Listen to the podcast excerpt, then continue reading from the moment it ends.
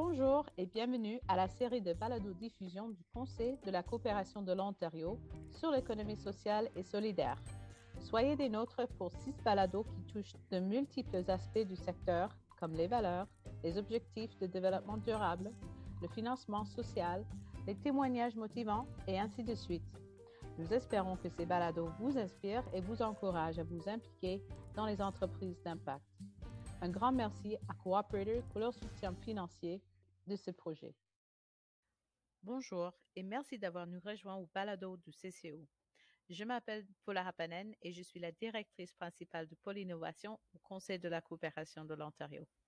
Aujourd'hui, j'ai le plaisir de vous présenter Karine Reimer, Marcia Leblanc et Christelle Davis, les trois mamans yogini.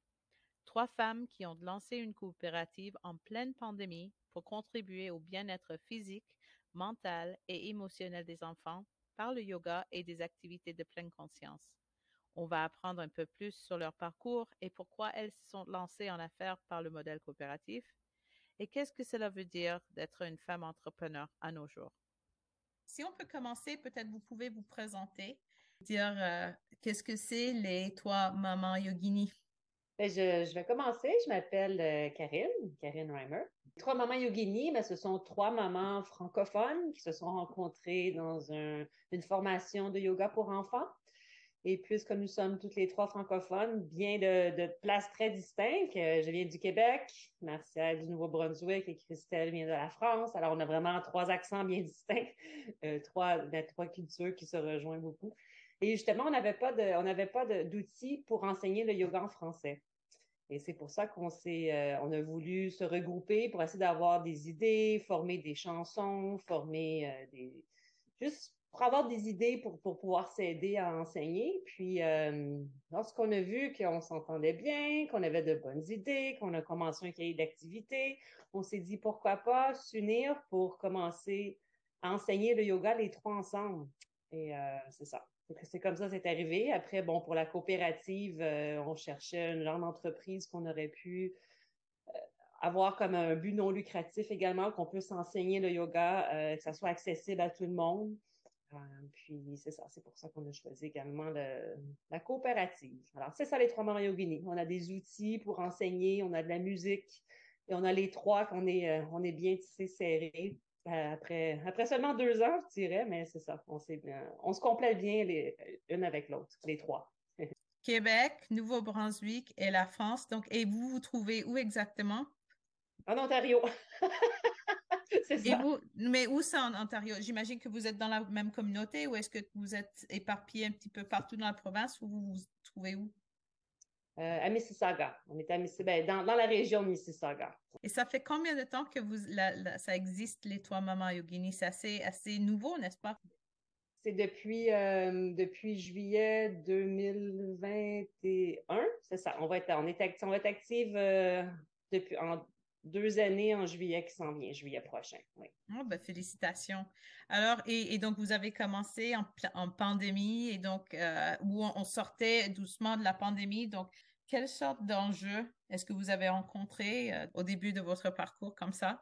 Premièrement, c'était en ligne, tout se passait en ligne. On ne pouvait pas vraiment aller en personne. Alors, c'est là qu'on a développé également d'autres stratégies. On était les, euh, on enseignait déjà le yoga les trois. Alors, euh, c'est trouver des stratégies pour euh, capter l'attention des enfants en ligne également, des jeux, des trucs qu'on peut pas faire en personne. Mais en même temps, c'était vraiment en, notre faveur également parce qu'on a pu continuer. C'est comme ça qu'on a pu fleurir et qu'on a pu euh, prendre de l'expansion. et on a découvert beaucoup, beaucoup de choses.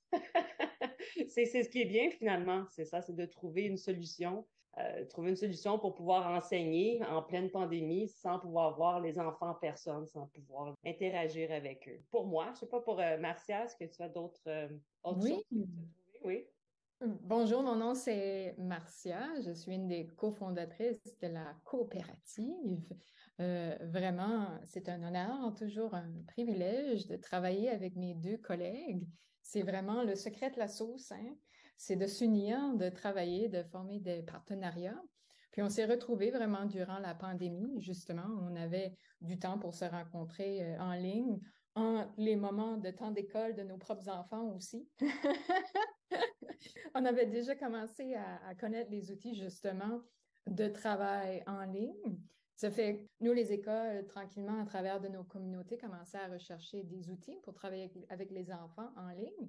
Ça fait qu'on a commencé là, mais parce qu'on était vraiment sans tout le bruit de toutes les choses qui se passent à l'extérieur, on a vraiment touché à quelque chose qui nous intéressait, je pense. Ça fait vraiment, euh, pour nous, d'être capable d'enseigner le yoga avec les enfants, c'est merveilleux, mais aussi de le faire en français. C'était vraiment notre intérêt tout spécial, je pense, à tous les trois. Ça mm. fait qu'on a été capable de, de, vraiment développer des outils, de jouer avec notre créativité et de vraiment voir c'est quoi les besoins. Des fois, il faut un peu d'espace. Il faut entendre euh, autour de nous c'est quoi les, besoins à l'intérieur de nous et dans notre communauté aussi. Ça a été comme une transition pour nous de faire des choses en ligne durant la pandémie en présentiel. On fait encore les choses en ligne. Ça fait que ça demeure partie de notre climat euh, d'enseignement. On enseigne en ligne, mais on enseigne aussi beaucoup plus en personne maintenant. Mm-hmm. J'allais demander, ça allait être ma prochaine question, donc merci de l'avoir anticipé. Et je vais poursuivre avec, c'est le besoin d'offrir ce type de service en français. C'était quoi la réception? J'imagine que vous avez une clientèle, mais est-ce que ça a un peu répondu à ce que vous, vous avez pensé ou est-ce que c'était beaucoup plus? Ou comment vous avez vécu ça? Le besoin a vraiment commencé chez nous, hein? parce que quand on veut faire du yoga avec nos propres enfants en français, il faut vraiment faire des recherches pour des livres, des cartes, des outils, des visuels. Ça fait que souvent, il fallait les commander de la France, euh, du Québec, de l'extérieur. Il y avait moins de choses disponibles faites ici. Ça fait que même au Canada, en Ontario, ça fait qu'on a commencé à développer des, des, outils pour commencer avec les, travailler avec les enfants chez nous, dans notre communauté, dans nos écoles. La demande vient vraiment de qu'est-ce qui est autour de nous présentement. Christielle, qu'est-ce que vous en pensez?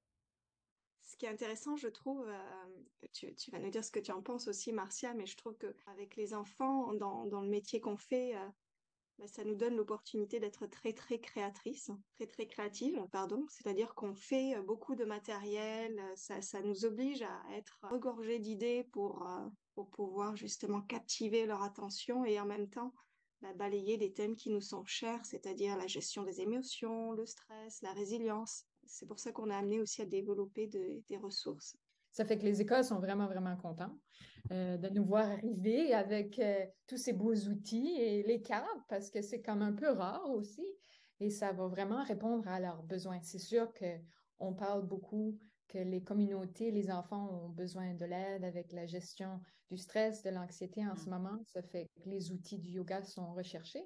Et si on peut les avoir aussi en français, ça va aller répondre aux besoins linguistiques de nos enfants dans les communautés autour de nous, en Ontario. Vous avez dit que vous êtes dans les alentours de Mississauga. Est-ce que vous avez déjà eu de, l'intérêt d'ailleurs pour profiter de vos cours en ligne ou de, des outils que vous produisez? C'est ça, c'est qu'on on essaie d'aller dans d'autres provinces également. On essaie de pouvoir aller enseigner, sauf que c'est euh, un peu difficile à cause de euh, la raison monétaire, justement.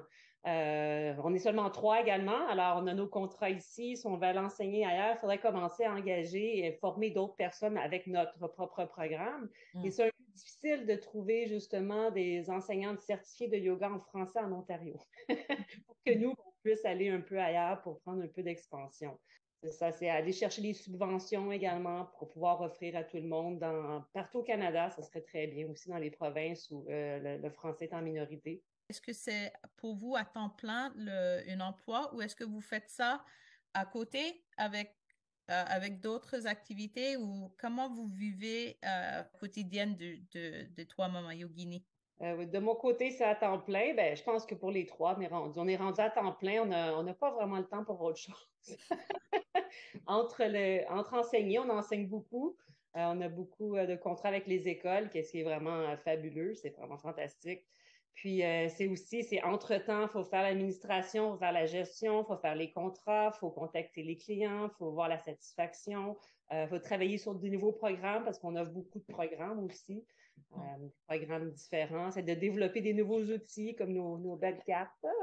C'est ça, c'est qu'on développe plein, plein de nouveaux outils, plein de nouvelles choses ça prend beaucoup de notre temps. Avec nos enfants, nos enfants, notre famille, souvent, mm. euh, ça va les, fins de semaine, mais c'est un beau problème. Ciel, est-ce que vous pouvez nous parler un petit peu plus de vos casquettes? Oui, bah, on a différentes casquettes toutes. Je pense qu'à la base, on est toutes les trois entrepreneurs. Et finalement, c'est cette, cette démarche-là qui nous a menés aussi à travailler ensemble, à collaborer ensemble. Bah, on était toutes les trois déjà enseignantes de, de yoga auparavant on a tout après des, petites casquettes différentes, toujours dans le domaine du bien-être. Hein. Alors, me concernant, ça concerne essentiellement l'écriture, puisque l'écriture d'un journal a, été prouvée, euh, ça amène beaucoup de, bienfaits et de bien-être dans la vie euh, au quotidien. Donc, j'ai eu l'occasion d'écrire un livre à ce sujet qui a été publié aux éditions Terre d'accueil. Euh, et donc, j'anime des ateliers d'écriture et aussi donc des ateliers de yoga et de pleine conscience pour les adultes, plus de, euh, des activités de la coopérative. Et Marcia, avez-vous des talents cachés aussi à nous partager? J'aimerais dire oui, hein? Euh, on a eu la chance euh, d'enregistrer des chansons justement en yoga en français. Ça fait que j'ai eu la chance d'exprimer et d'explorer des talents comme chanter, jouer de la musique et tout ça. Comme Maman Yogini, une des trois Maman Yogini, beaucoup de mon temps est dédié à la coopérative. J'enseigne aussi euh, aux adultes, ça fait que dans la communauté, dans les studios yoga, à l'occasion, ça fait que je vais toucher à la pleine conscience, euh, différentes pratiques de yoga aussi. J'ai une formation en yoga hatha et en kundalini yoga et en pleine conscience. Alors, j'aime beaucoup travailler avec les femmes, avec les familles aussi. Et puis, on a un grand rêve de réaliser des retraites alors, on a des beaux hmm. projets. Est-ce qu'on peut me parler un petit comment vous avez découvert le modèle coopératif? Oui, dans une vie antérieure, j'ai fait un bac en administration, donc j'ai étudié les modèles d'entreprises diverses. Mm-hmm. Puis c'est toujours un modèle qui m'a vraiment intéressée. Ça fait que ça fait longtemps que c'est quelque chose que je connaissais. On a chacun, euh, ça fait nous trois, on a chacun eu des entreprises déjà à part de yoga.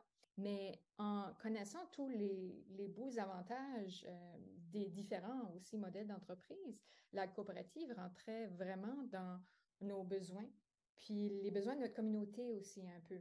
Ça fait que ce soit de la façon dont on travaille ensemble, parce qu'on travaille vraiment les trois pour que ça fonctionne, la coopérative, ou même euh, de la manière dont on est capable de financer des projets. Ça fait qu'on a accès à des euh, subventions pour les écoles. Ça nous demande du travail. Ça fait qu'un côté administratif, mais on est capable de financer des projets, de rendre le yoga accessible, les outils accessibles euh, dans les différentes écoles. Ça fait qu'une de nos ressources aussi a été subventionnée par euh, Desjardins. Ça fait qu'un des cahiers qu'on amène dans les écoles est gratuit, a été subventionné. Ça fait que c'est un modèle d'entreprise qui permet de faire, d'aller un peu plus loin, de servir nos communautés encore un peu plus.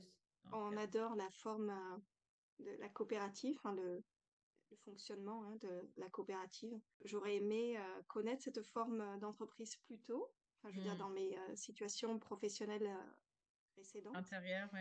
Mais bon, vaut mieux tard que jamais. Exactement ça. On a la chance de, de, faire cette coopérative ensemble et c'est vrai que les principes d'équité, de transparence, d'égalité, ce sont des principes qui résonnent beaucoup en nous. Est-ce que vous avez des mots à partager? Qu'est-ce que cela veut dire pour vous d'être une femme entrepreneur? Être une femme entrepreneur, c'est très, euh, je trouve ça très gratifiant. Euh, j'ai toujours travaillé pour des, compagnies. On n'avait pas toujours beaucoup de voix et tout. Puis maintenant, ben, c'est entre nous trois qu'on décide euh, avec tout. En même temps, avec tout, parce que on sait tous qu'une maman fait, fait tout à la maison, prépare tous les rendez-vous pour les enfants, prépare les enfants pour l'école. Alors, c'est, c'est très gratifiant. En même temps, ça demande beaucoup parce qu'on a encore plus de travail qu'on a toujours par-dessus l'autre travail. Mais en même temps, c'est très gratifiant parce qu'on sait qu'on peut le faire, puis euh, qu'on est capable par nous-mêmes, sans avoir besoin, euh, sans avoir besoin de dépendre de quelqu'un d'autre, on peut y arriver par nous-mêmes. Alors, je trouve ça, je trouve ça très bien. J'ai, euh, dans toute ma vie, je pense que je suis rendue à ma septième vie, puis c'est la, la, la, plus belle septième vie maintenant. Mais toutes nos expériences nous mènent ici à ce moment.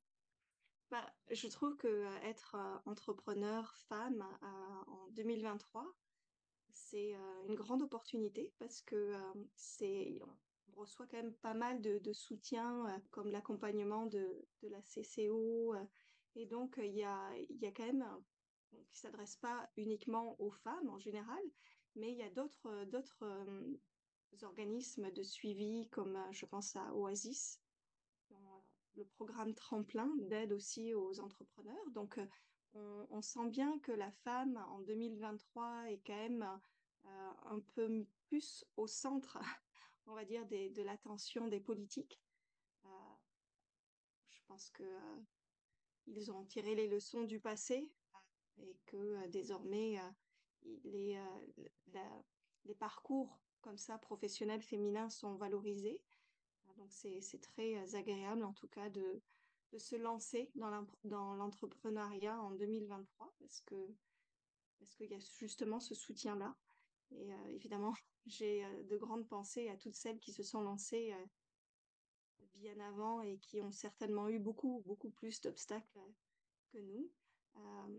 après, moi, j'ai le sentiment que dans le métier que Marcia, Karine et moi avons choisi, j'ai l'impression que c'est c'est un atout aussi, dans le sens où connaît tous un peu l'instinct maternel et vu que on travaille justement avec les enfants, il y a peut-être une, euh, meilleure compréhension des besoins des enfants puisqu'on est déjà maman. On a peut-être une, compréhension euh, plus fine, je dirais, ou peut-être plus, euh, plus large justement des besoins des enfants parce qu'on vit avec eux au quotidien, on s'occupe d'eux au quotidien.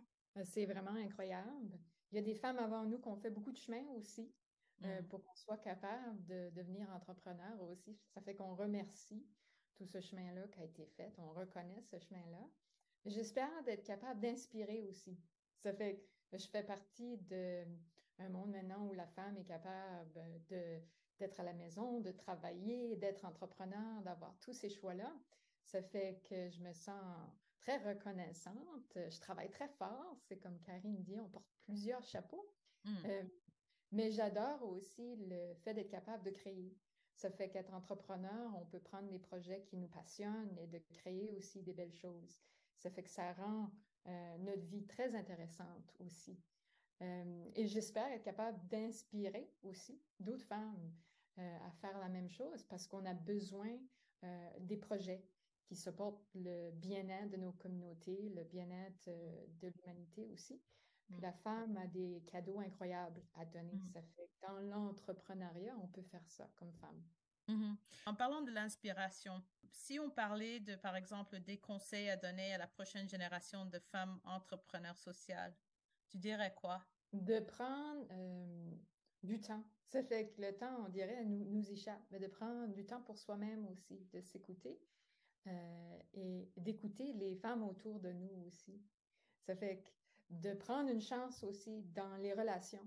Ça fait que de travail, de créer des partenariats, de travailler avec les gens, de demander de l'aide aussi quand on a de besoins. Souvent, on dit, bon, ben, je vais être capable de le faire, j'ai une idée, je vais le faire par moi-même, puis tout ça.